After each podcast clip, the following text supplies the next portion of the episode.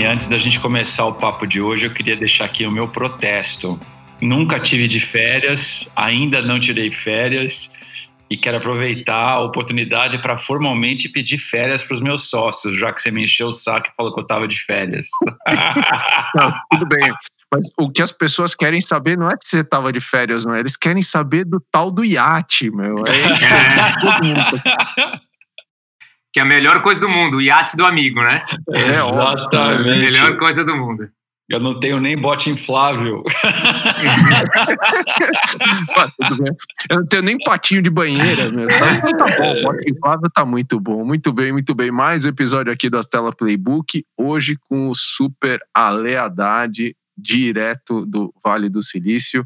Ale, super obrigado por você estar aqui com a gente. O Ale é, é um founder recém-investido pela Stella, mas acho que um, um founder que a gente é, conhece há muitos anos, acho que tem, tem uma relação é, pessoal até, nossa, enfim, tem, tem uma trajetória toda grande aqui que o Ale vai dividir um pouquinho para a gente. Então, Ale, bem-vindo ao Stella Playbook. Conta para a gente aí como é que você veio parar aqui com a gente. É um prazer estar aqui com vocês, dois caras, Chalfon e Rigo, que eu admiro tanto, é, sou muito grato também. É, então, estamos aqui para dividir um pouquinho uh, da, da, minha história. Estou super à disposição de vocês e feliz de estar aqui com vocês é, e poder dividir um pouquinho com a turma aí a, a minha história empreendedora. Você nasceu aonde, Ale? Cara, eu nasci em São Paulo, no Tatuapé. É, agora, com meus cabelos brancos, os meus amigos aqui do Vale estão dizendo que eu sou o Richard Gere do Carrão. Eu falo tatuapé, eu falo tatuapé para porque para ficar mais bonito, né? Mas no carrão mesmo ali, zona leste de São Paulo. E cresci lá, é, e só depois dos meus 20 e pouquinhos anos que eu, que eu fui para a Zona Sul, mas São Paulo. E qual é a tua história com o empreendedorismo?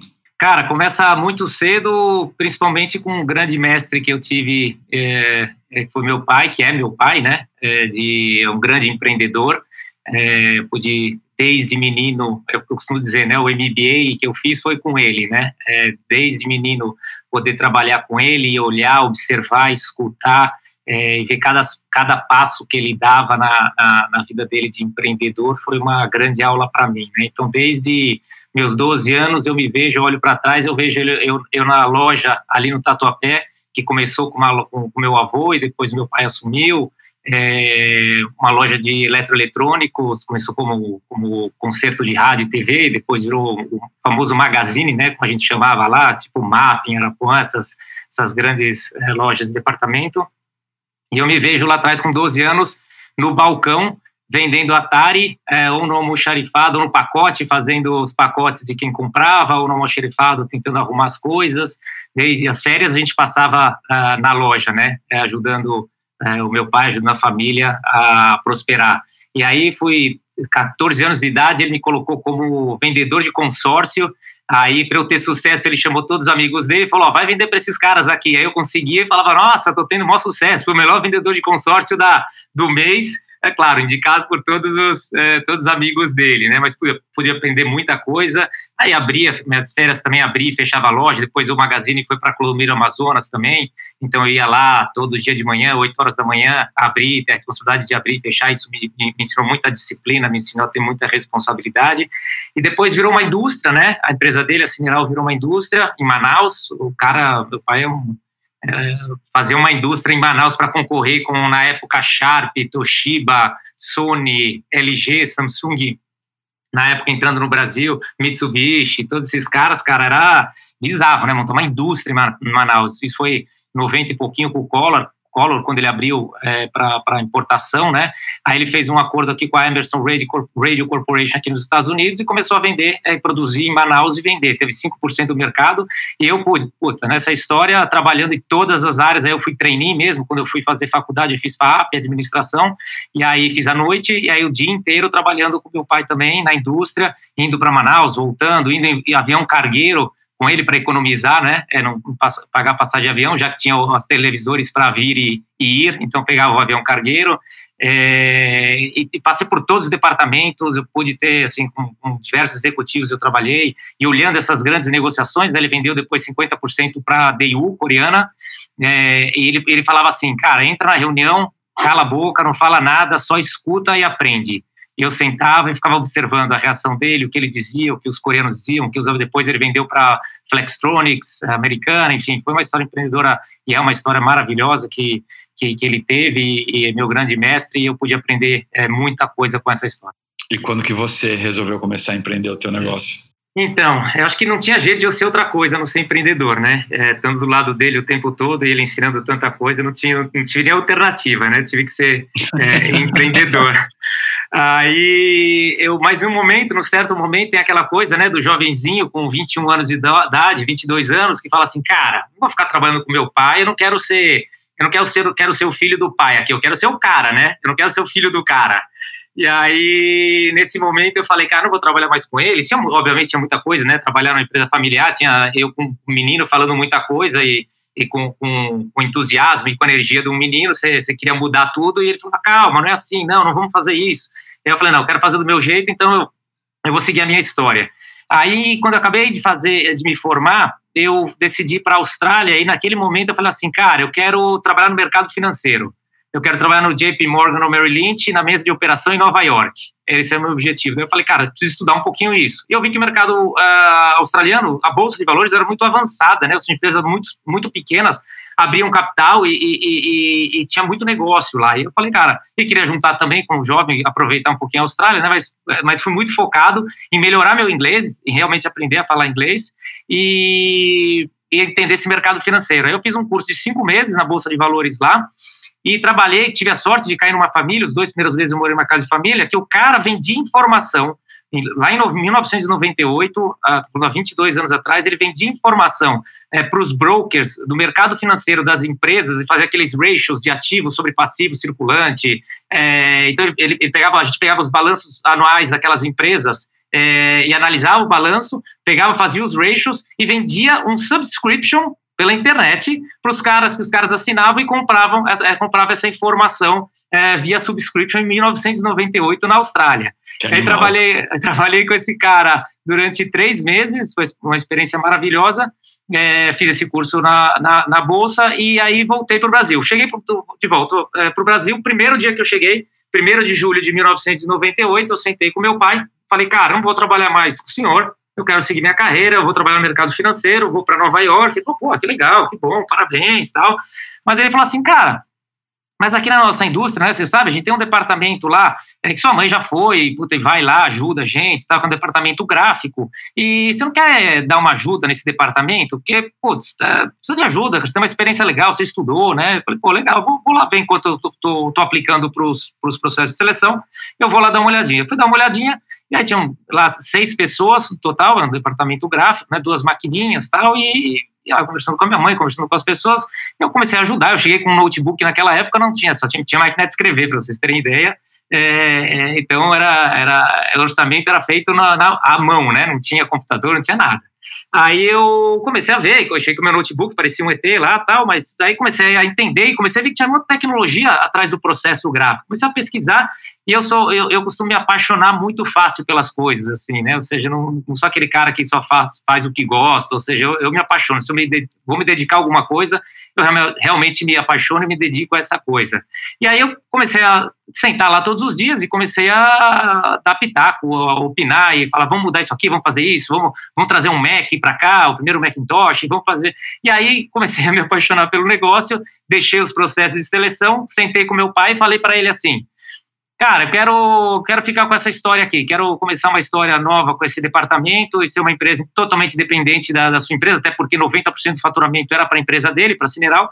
Eu quero começar, só que precisa ser totalmente dependente, eu quero eu fazer minha história aqui é, eu diria, se fosse hoje, eu quero, vamos fazer um spin-off naquela aquela porque eu não sabia o que era spin-off, né? Então, é, mas foi era briga. Era briga. mas foi um famoso spin-off, ou seja, a gente deixou esse negócio, tirou do negócio principal e começou um novo negócio. Aí começa a história da Arizona. É, como gráfica e, pô, foi uma história muito bacana, porque durante 20, 22 anos aí, né, desde de, de 98, a gente pôde fazer, reinventar o negócio várias vezes, né, então, desde trazer muita tecnologia para o processo, abrir uma empresa de, tecnologia dentro da Arizona, a Visto Tecnologia, é, a gente se tornou líder. Oi.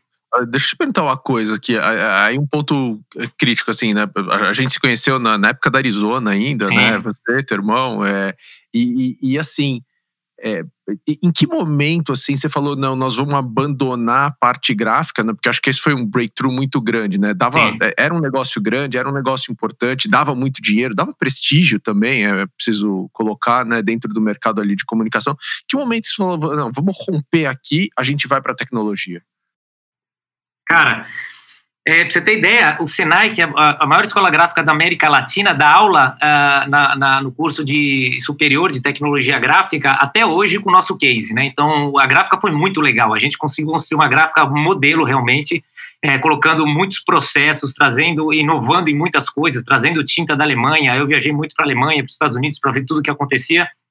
A gente realmente virou, virou uma referência.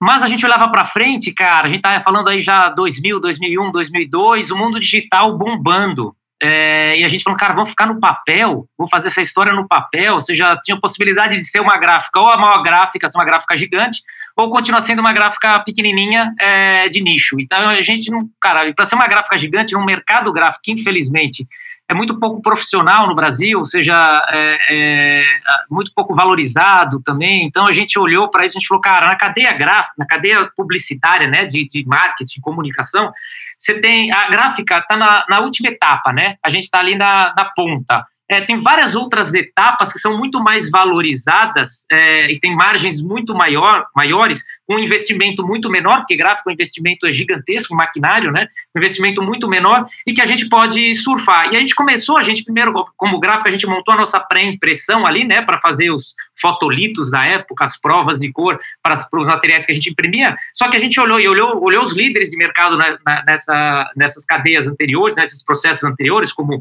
a pré-impressão, a pré-mídia, mídia, a finalização de arquivos, a adaptação de conteúdo para várias mídias, né? A gente viu e falou, cara, tem caras bons aqui, vamos ver o que eles estão fazendo, vamos ver lá fora o que, que eles estão fazendo e, e, e, vamos, vamos migrar, né? Vamos sair da ponta e vamos ir para pré-produção, ou seja, uma produção que pode ir para gráfico, material, que pode ir para um banner é, num site, que pode ir para um post de Facebook ou Instagram.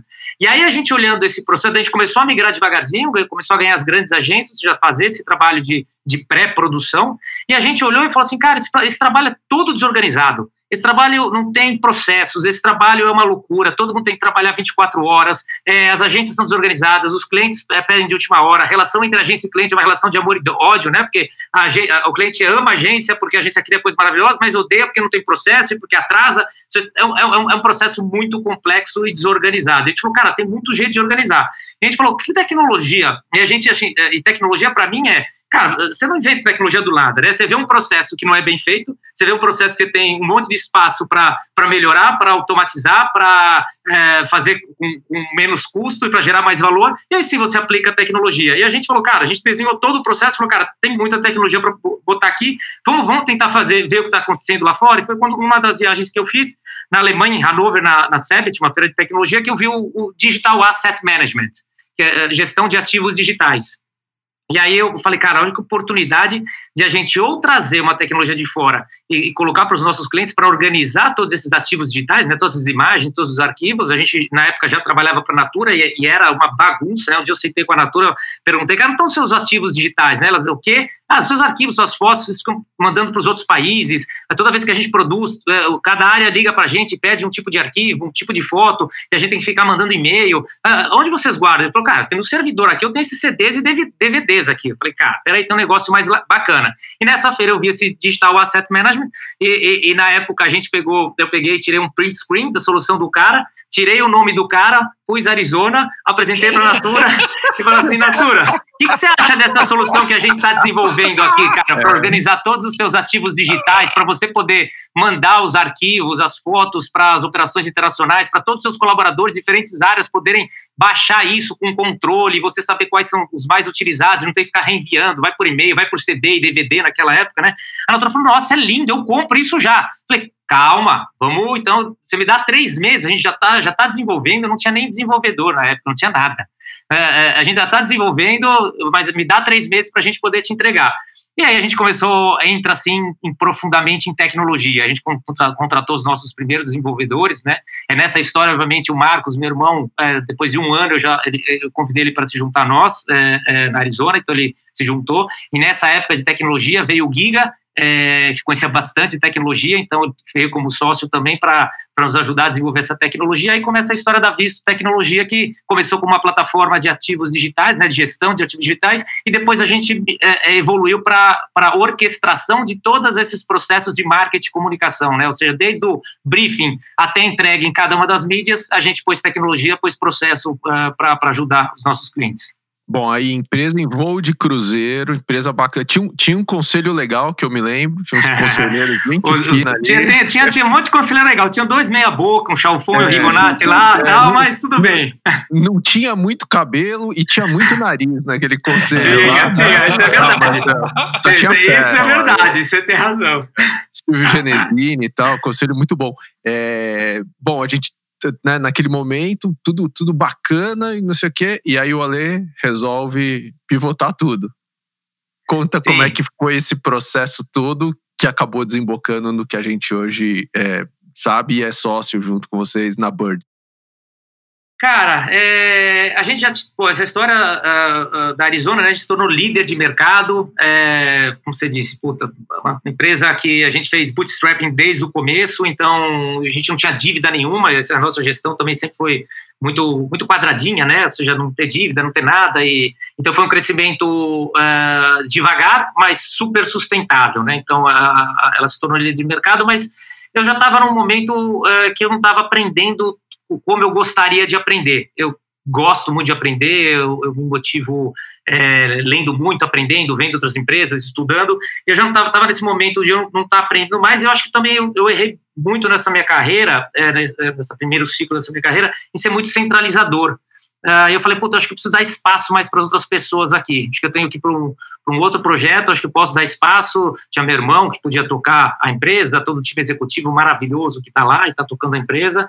E eu tinha esse desejo mesmo de me desafiar é, é, como empreendedor, eu queria me desafiar como executivo, eu queria ir, me desafiar no mercado maduro. Eu já tinha todo relacionamento no Brasil. O Brasil era a zona de conforto para mim. Na né? América Latina, porque a gente atua, a gente tem cliente, por exemplo, pela Arizona em 25 países na América Latina, então a gente montou operação também em outros países. Então, eu já tinha muito relacionamento na América Latina, principalmente Brasil. Eu queria me desafiar como empreendedor, como executivo, é, no mercado mais maduro. É, eu queria eu queria trabalhar com as novas tecnologias. É, cara, de perto, né? Ou seja, vendo essas tecnologias AI, machine learning, é, cripto, todas essas, essas buzzwords aí bonitas que a gente ouve. Então, eu queria, eu queria também uma coisa, é, eu queria, cara, a, a, a, a gente como brasileiro, né? A gente tem eu chamo síndrome de tupiniquim, né? Que a gente tem, a gente acha que a gente é inferior aos outros, uh, aos outros, uh, às outras nacionalidades, né? Aos outros países.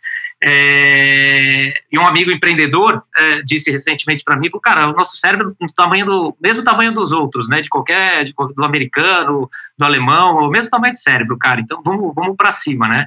E, e, eu queria realmente é, me desafiar e, e, e provar para mim mesmo que dá para empreender sendo brasileiro num, num, num, país como os Estados Unidos e ter sucesso. Então essa essa foi a, o começo, essa a vontade, né? De realmente é, vir para o mercado americano para começar a partir dos Estados Unidos e construir uma empresa global. É, e aí começa a história da Buddy. E Ale, como é que foi essa jornada? Ou seja, do, do dia que você falou, vou sair da Arizona e vou perseguir esse sonho, é, até de fato começar a Bird, foi, foi quanto tempo assim de preparação para a jornada? Cara, foi um período assim, eu posso dizer, de cinco anos, desde o momento que eu falei assim, cara, acho que a minha hora chegou aqui de, de fazer um novo movimento. E, obviamente, como fundador da, da, Arizona, né, eu, eu, eu até então ocupava o, o, a cadeira de CEO, eu não poderia fazer uma, uma ruptura, né? Eu tinha que fazer um processo que, que fosse, fosse gradual é, e, e, estruturado e sustentável. É, mas, obviamente, na minha cabeça começou, foram cinco anos, eu fui amadurecendo na minha cabeça, me preparando, obviamente, conversando em casa, uma decisão familiar também de mudar, né, com três filhas, eu tenho três filhas maravilhosas e uma esposa, uma esposa maravilhosa também. Então, obviamente, foi estruturar tudo isso. E o processo de transição foi um processo de um ano. A gente até contratou uma consultoria para ajudar nesse processo. É, em um ano, a gente conseguiu fazer o processo de transição, mas, obviamente, é, eu saí executivamente é, da Arizona. Continuo como sócio, a minha mesma posição é, no board agora, e eu posso ajudar, o que eu posso ajudar a empresa, eu ajudo, as tecnologias que eu vejo aqui, é, que a gente faz aqui, obviamente, eu estou o tempo todo levando para o time executivo para que eles possam é, implementar lá dentro, né? Mas foi um processo daí um ano para poder executar essa, essa minha transição. E do momento que você mudou para os Estados Unidos até de fato começar, foi quanto tempo? Cara, foi assim, a gente janeiro de 2018 é, é, foi quando a gente falou, cara, vamos começar a Bird, né? E a Bird começou como uma. A gente tinha uma área de inovação liderada pela Paty Osório, pela Patrícia Osório, dentro da Arizona. E nessa área de inovação, a gente teve lá, começou a discutir algum assunto de. Foi a ideia inicial da Bird, mas que pivotou e hoje é totalmente diferente. É, e aí, nesse, nessa, nessa, nesse processo de saída, é, a Paty estava no momento também que queria fazer alguma coisa diferente também, e ela falou, porra, vamos, vamos pegar essa ideia aqui, tentar fazer disso um novo negócio. E aí eu falei, pô, vamos, vamos tentar, vamos começar. E aí, ao invés de eu de tirar um, um, um, ano sabático, né, ou as férias que você pediu aí, Rigo, é, eu, eu, eu falei, cara, vamos, vamos nessa jornada, né? É, e aí já começou direto, ou seja, janeiro de 2018, começa, a gente começa, eu, a Paty, e aí o Rodrigo Pantigas, um cara de produto também, que tra é, trabalhou com a gente mais de 10 anos na Arizona, veio, se juntou, e a gente falou, cara, a gente precisa de um cara de tecnologia para discutir, um cara de AI, é o AI é o que a gente queria, que a gente escolheu trabalhar, e a gente encontrou o Everton, foi o mais jovem PhD do Brasil, com 25 anos ele se tornou PhD lá da USP de São Carlos, é, PhD em AI, e aí a gente encontrou, e aí nesse processo de seis meses, né, de encontrar, montar e começar, e, e, e aí, aí, trabalhar e pesquisar o que, que a gente realmente vai construir, foram seis meses, aí em julho de 2018 eu vim para os Estados Unidos, a gente abriu a empresa no Brasil primeiro, vimos os Estados Unidos, abrimos a empresa nos Estados Unidos e começamos a, a fazer uh, discovery, né? Uh, conversar com muita gente, uh, entender quais eram realmente as maiores dores, e aí foi pivotando, né? Nesse, nesses dois anos aí a gente, a gente pivotou e mudou um pouquinho, a, a, cada três meses, cada seis meses a gente mudava, entendia uma dor maior ou entendia um mercado maior e chegamos no, no, no negócio que a gente tem hoje quais foram os erros que você cometeu e que você já dá de lambuja aqui o presente para as pessoas não cometerem também? Cara, a dica é, é, é, assim, né? Eu tava, eu tava aqui, eu vim pela Endeavor, eu sou empreendedor Endeavor, né? Desde 2007, nessa história de, de Arizona, me tornei empreendedor Endeavor e que, porra, a Endeavor que no, nos apresentou para o Rigo, para o Chalfon, enfim, é, trouxe só coisas maravilhosas para gente.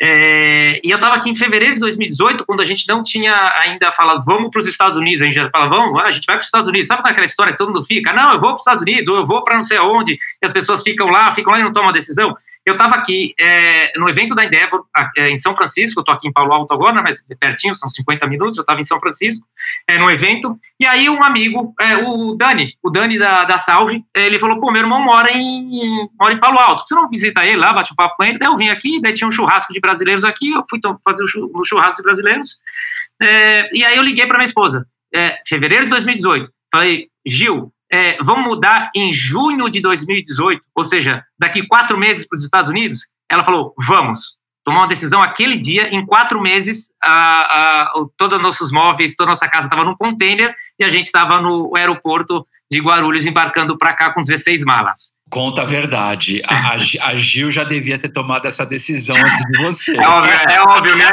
Ela, só tava, ela, ela, ela, já tinha. Ela, ela, ela só fez eu falar o, o yes que ela já, já tinha plantado e tinha construído. É óbvio, né? Mas assim, a dica é, cara, toma a decisão, não fique esperando mais. É, então foi aquele momento que a gente falou assim, cara, vamos, vamos parar de ficar pensando nisso, vamos parar de ficar é, é, estudando um monte de coisa, todas as variáveis, a gente não controla todas as variáveis, vamos tomar decisão e vamos embora. E foi aí, em quatro meses, a gente, cara, fechou tudo que a gente precisava fechar, é, pôs no container, veio para cá, é, e aí, visto, né? Por exemplo, cara, que visto que eu vou, em quatro meses eu precisava resolver o visto. Eu cheguei aqui com B1, B2, visto, eu não tinha visto para ficar aqui quando eu cheguei.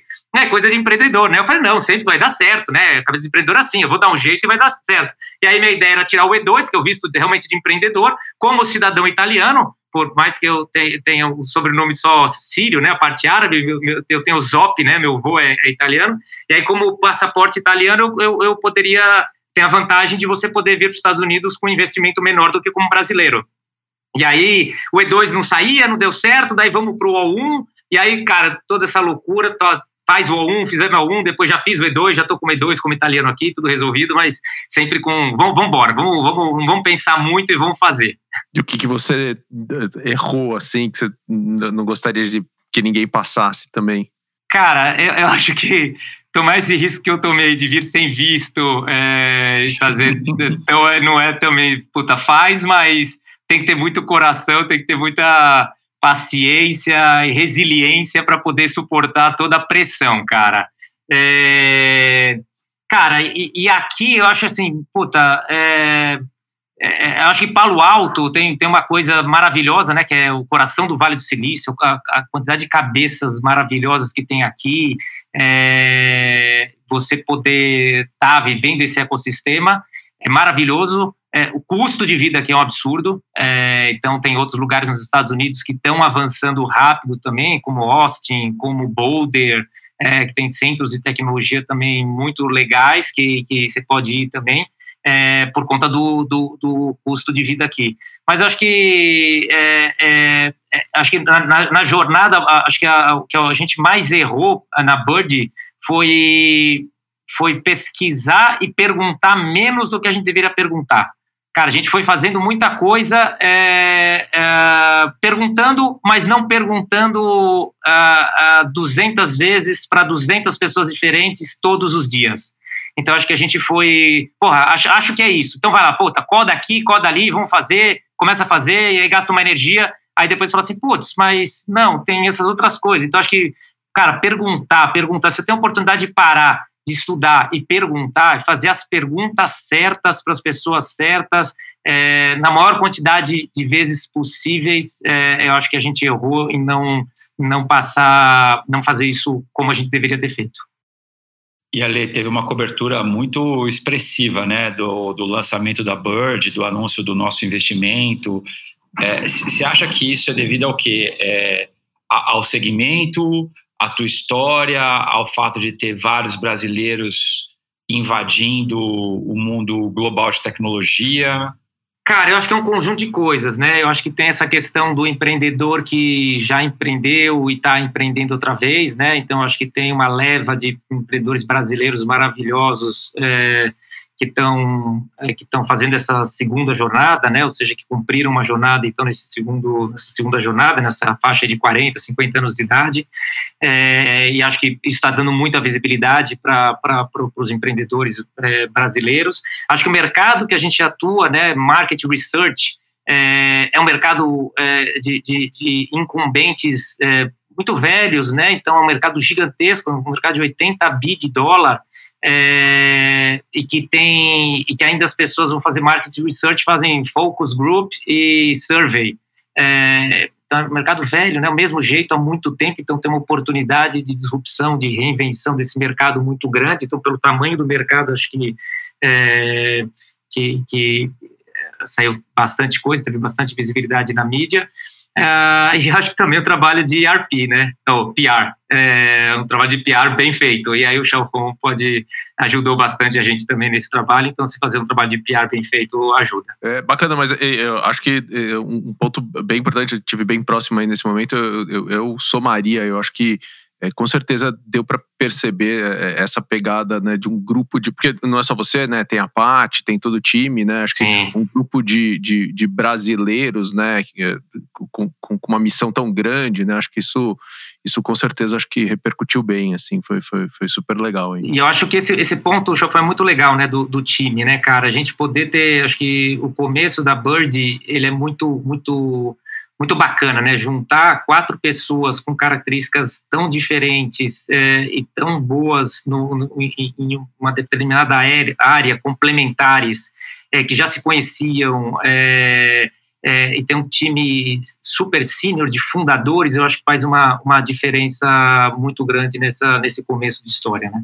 E, Ale, e o que, que você dá de dica nessa fase, né? Ou seja, para chegar no Product Market Fit? Se eu se a gente voltar lá atrás, talvez acho que a primeira reunião que eu me lembro que já era Bird foi quando vocês estavam naquele coworking lá em Moema. Sim. Isso foi que acho que 2017, 2018. 2018. Dois anos, né, de pre-product market fit, né? Se a gente puder dizer que a gente está tá caminhando ainda para o product market fit.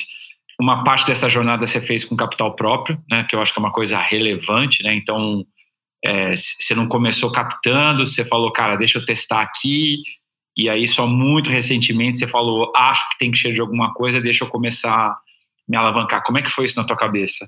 Cara, é, primeiro a questão da grana, né? Então, primeiro, assim, eu, eu, sou muito, muito responsável com dinheiro, né? Acho que eu tenho que aprender até a ser um pouquinho menos responsável com o negócio, sabendo que, pô, o negócio pode dar errado, mas eu falo, pô, não quero pegar dinheiro de ninguém enquanto eu realmente não sentir que esse negócio tem, tem futuro, né? E, e, e sair de uma jornada de 20 anos é, bootstrapping e não está acostumado com esse novo mundo de VC que eu vim aprender aqui, estou aprendendo com vocês e vim aprender aqui no Vale também, é, e vendo, né, ou seja, é, até um, um livro do, do Ray Hoffman, fundador do LinkedIn, o Blitzscaling, que fala bastante disso, né, de como escalar rápido e, e todas essas dores que você para, passa de escalar rápido, e a, e a, nossa jornada na Bird é uma jornada que vai ser muito diferente, que a gente está plantando, é para ser uma jornada muito diferente do que a gente construiu com a Arizona, né, uma jornada que deve, tem, tem que ser em si cinco anos, é, a gente tem que chegar nos 100 milhões de dólares é, de faturamento anual, é a nossa meta, né? Então, tem essa questão de, de, mudança de mindset, né? Primeiro de, pô, eu tenho que fazer uma, uma, uma companhia que cresça muito rápido. E para crescer muito rápido, você precisa de VC, você precisa a, a buscar, a, assim, você só busca uma coisa, que é crescimento, cara, aquisição de usuários, é, é gente usando, gente, o churn baixo, cada vez mais usando a plataforma e mais gente usando. Então, para fazer isso, obviamente, você não consegue fazer com capital próprio só, uh, só com capital próprio. Você precisa fazer para fazer em escala, como o Ray Hoffman diz no Blitzscaling, você precisa realmente ter é, colocar muito capital para trabalhar. É, e aí chegou no momento que a gente estava só com, com, com, capital próprio, a gente falou, cara, não, vamos, vamos buscar uh, pessoas uh, que nos conhecem principalmente, né? E a gente foi buscar os, os VCs que já conheciam a nossa história para que a gente pudesse realmente já fazer um, um, levantar capital. É, e aí a hora que, mas a gente só fez, é, começou a levantar capital a hora que a gente realmente viu, cara, tem um mercado realmente grande, tem uma proposta de valor aqui que a gente não tem product market fit ainda, mas tem muita oportunidade nessa área aqui de market research. Então tem muita coisa de, de, customer experience, tem muitas plataformas, muita gente falando nessa área, né, de customer experience, de tá, tem alguma relação com market research. Então tinha, tinha a gente via que cara tem um mercado e falando aqui nos Estados Unidos e começando a apresentar e ouvindo as dores, a gente falou cara agora sim acho que eu posso captar dinheiro, me sinto confortável para captar, captar, dinheiro é, para realmente encontrar o product market fit. E aí a gente foi, a gente teve um processo de aceleração uh, com a Samsung. A Samsung tem um processo de aceleração no Brasil chamado Creative Startup startups, é, e a gente foi aprovado nesse processo, foi super bacana, né? A gente conseguiu realmente é, aprender muito, e agora a gente está passando no processo de aceleração aqui com a 500, aqui nos Estados Unidos, que tem sido muito bacana também. Mas, é, voltando à pergunta, a gente só foi captar a hora que realmente a gente sentiu que tinha realmente oportunidade de fazer um negócio grande, escalar e escalar rápido. E como é que você sente o ambiente aí no Vale, né? Ou seja, o que, é diferente no teu dia a dia do ponto de vista founder, né, é, versus como que era aqui no Brasil? Cara, assim, se for olhar a história lá no começo, né, de empreender no Brasil há 20 anos atrás e empreender no Brasil há 20 anos uh, uh, hoje uh, e empreender no Vale hoje também tem diferenças muito grandes, né? Eu acho que, obviamente, aqui nos Estados Unidos, no Vale, é, é, você tem um, uma maturidade, um ecossistema que funciona que é impressionante, né, cara? Como, como tudo funciona pro, em prol do empreendedor, né? É, a cabeça dos caras, né? Ou seja, como, como os caras são bons em marketing, como eles são bons em vender uma ideia, em se vender, em vender um negócio, né? É, é esse, esse, negócio de você fazer deploy de, de dinheiro e, e, fazer growth, é, crescimento muito rápido, né? Como isso é maduro aqui, né? E como, como as pessoas isso é o padrão aqui, né? É, esse, é muito esse mindset, né? Esse, esse, a cabeça do americano, desde o cara que eu vejo minhas filhas hoje estudando, né, nas, nas escolas públicas aqui, é, né, tenho filhas de 9 anos de idade, gêmeas, e uma de 17 anos, e, e então tem elementary school e, e, high school, e você vê que o tempo todo a cabeça é, é voltada a ensinar para negócio, cara, de inovação, É, então, é, é, é isso é, é, colocado na cabeça dos, das pessoas aqui, dos jovens, das crianças, desde pequenininho, esse ecossistema, né? Esse negócio de fazer, de, de fazer business.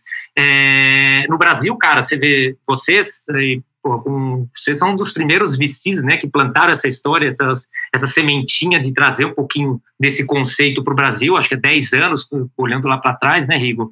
É, então, agora no Brasil você tem um, um, ecossistema muito mais evoluído, muito mais pronto para que os brasileiros realmente consigam é, fazer empresas maravilhosas, é, não só no Brasil, mas no mundo. Isso que é legal também dizer é que, cara, não tem que pensar só no Brasil, dá para pensar global, né? Ou seja, aquela história do, da, da, do pensamento pequeno, muitas vezes do brasileiro que fala que vou fazer uma empresa aqui só no, Brasil, mas tem, tem espaço gigantesco para fazer empresas maravilhosas no Brasil, mas dá para pensar globalmente. E aí quando você vem para os Estados Unidos, cara, é, é impressionante, assim, é, é, é, você vai marcar reunião com alguém, a reunião é, é, marcada na agenda com 15 minutos. Não existe reunião de meia hora, não existe reunião de uma hora, cara. São 15 minutos.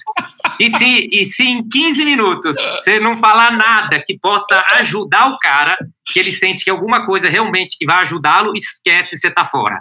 Então, ele tem que sentir em 15 minutos que ele vai se beneficiar. Aqui nos Estados Unidos não tem muito aquela relação, pô, você é meu amigo, que amigo, que legal, a gente é amigo, cara, que é business. É business. Cara, você vai, eh, vai ser bom para mim, legal, a gente continua, não vai ser bom para mim, obrigado, tchau, eu tenho que ir embora, vou ficar com a minha família, o que importa é a minha família, não, não tem esse negócio de relação. Eu, por um lado é ótimo, porque você se torna muito mais produtivo, é, por um lado é ótimo como empreendedor, porque para você vender também você não depende, depende tanto da relação como nós latinos, Brasil, né? Você tem, tem, aquela coisa da relação, tem aquela do almoço de duas horas, das reuniões de uma hora, e você conta do final de semana, e você, cara, não existe isso aqui, cara. Você vai, você vai é para fazer negócio, o cara dá 15 minutos, se ele gostar, ele vai te dar mais 15 minutos, ou vai marcar uma outra reunião é, é, com você. Então, acho que essa mentalidade é muito diferente e essa produtividade que é, se consegue aqui por conta dessa mentalidade faz com que as coisas realmente aconteçam. Tanto que a gente está aqui sem relacionamento, obviamente, estamos construindo, Endeavor ajuda, o IPO ajuda, os amigos que tem brasileiros aqui, obviamente, todo mundo ajuda, mas, cara, você não consegue chegar nos caras, a gente está trabalhando em Enterprise é, para. Você quer falar com o C-Level aqui, como é que você faz, cara? É, o cara te dá um espaço de 15 minutos, e se você mostra que você tem capacidade, você mostra que tem valor, a solução para ele, para a empresa dele, a, a, coisa anda. Isso, isso acho que faz uma, uma, uma baita diferença. Animal. Incrível. Jogar ping-pong aí? Bora? Bora. Ale. Você joga bolinha, eu dou raquetada. Boa. Aqui não tem ping-pong, não. Não tem, não tem. Ah, é isso, é tênis, bicho. O que, que você tá lendo? Cara, uh, Zero to One é um livro do, do, um livro do Peter Thiel. Uh, e é uma coisa legal, né? Isso também, fala só um pouquinho, desculpa interromper o ping-pong, mas é do ecossistema aqui, né, cara? Você olha para você olha para PayPal, é, máfia, como eles chamam aqui lá atrás, né? A gente está falando do, PayPal máfia. Eu listei aqui é, algumas empresas que depois que o Elon Musk e o Peter Thiel venderam o PayPal, as empresas que saíram é, da, da, da PayPal máfia: Tesla, SpaceX, Yelp, LinkedIn, um fundo vocês conhecem muito bem, Founders Fund, YouTube e Palantir para dizer algumas das empresas que saíram é, da, da, da, PayPal Mafia e desse ecossistema e como esse ecossistema é criado aqui e como esses empreendedores ganham, vendem empresa, investem em outras empresas e, e montam outras empresas. Tem um filme muito legal que eu até gostaria de recomendar para os ouvintes aí, que é o General Magic, que conta um pouquinho dessa história, um pouquinho da história do, do Vale do Silício, né? É, dos caras, essa, essa empresa foi um fracasso, é, lá em, no, na década de 90, né? Mas é, é, o cara até fala, né? Que é um failure is not the end, failure is actually the beginning. É uma frase que ele fala no final do filme, porque dessa, do General Magic, dessa empresa que, que fracassou, o CTO do Twitter vem dessa empresa, o VP de Engineering do eBay vem dessa empresa, o Head de, do Google de Speech Recognition vem dessa empresa, o Head de, de AI da Apple vem dessa empresa, o CEO e Founder da Nest vem dessa empresa, é, o head do Safari, da VP do Google, iPhone Architecture e iPod Architecture vem dessa empresa, ou seja, como, como é, essa história começa aqui nos anos 90 e como uh, esse negócio de você é, empreender, vender empresa e pegar o capital e investir em novas empresas, como isso criou esse ecossistema, então vale a pena ver esse, esse filme chamado General Magic. Pô, quem te influenciou? Ah, não tem jeito, meu pai, né? Ah. E a jornada empreendedora dele. Boa, figuraça. Uma fonte de informação no teu dia a dia? Cara, TechCrunch, Crunchbase todos os dias. Ah, boa. Um ritual do teu cotidiano que você não abre mão? Esporte e ligar para meus pais. Ferramenta indispensável de trabalho? Cara, conheci alguns meses atrás o Notion. Tô apaixonado, a gestão inteira da empresa a gente faz pelo Notion. E Bird? e Bird. Óbvio, sempre. É. Ale, ao longo dessa tua jornada, com certeza você desenvolveu um aprendizado que você recebeu de alguém ou mesmo desenvolveu o teu próprio e deve soar quase que como um mantra aí, você deve estar repetindo toda hora. Que aprendizado é esse? Cara, a, a me apaixonar por tudo que eu faço e a ser grato por tudo que acontece comigo, independente se coisas boas e coisas ruins. Muito bom, muito bom. Pô, até arrepiei aqui, cara.